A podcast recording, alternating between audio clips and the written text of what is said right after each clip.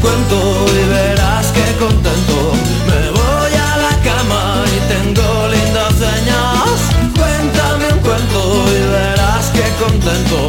Me voy a la cama y tengo lindos sueños. 7 y 34 de la tarde, ya está por aquí Iván Fernández también que nos trae otra historia increíble.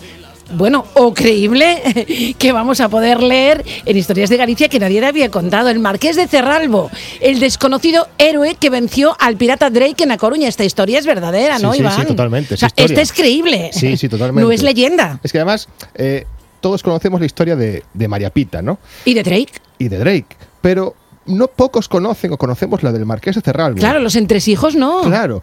Eh, este hombre fue otro de los héroes, héroes que defendieron a Coruña de los ingleses. Fue un hombre que se puso al frente de la defensa de la ciudad y de su organización.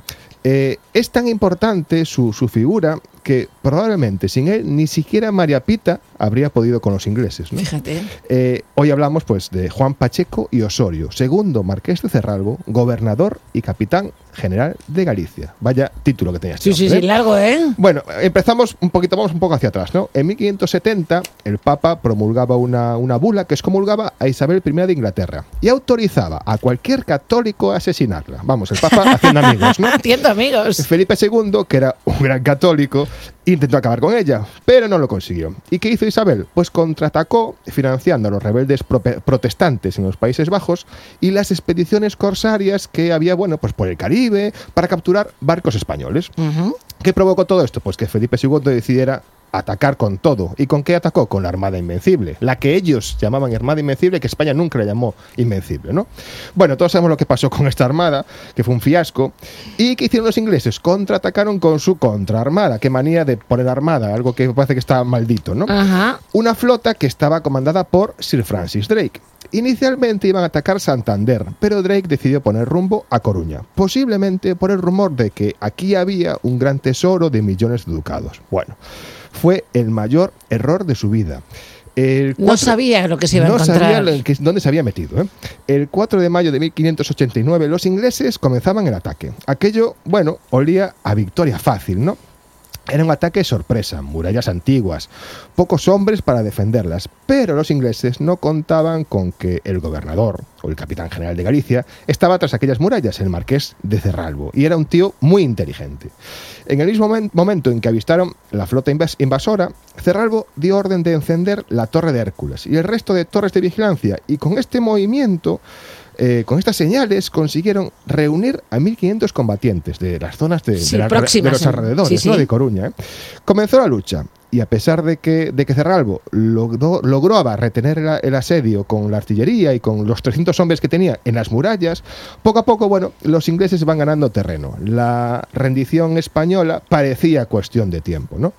Los británicos se hicieron con la parte baja de la ciudad, lo que conocemos como la pescadería Sí. Y los defensores tuvieron que refugiarse, en la zona que en aquel momento estaba amurallada, que se llamaba la Ciudadela. El 8 de mayo, Drake pide la rendición de la ciudad, o en dos días todos allí serían masacrados. El marqués de Cerralbo respondió, pueden iniciar el ataque cuando Adelante, gusten". Mr. Drake. O sea, imagínate, ¿no? Y claro, mientras Cerralbo cabreaba a los ingleses, iba, mientras tanto, reorganizando la defensa de las murallas. Te digo que era un tío, un tío listo, ¿no?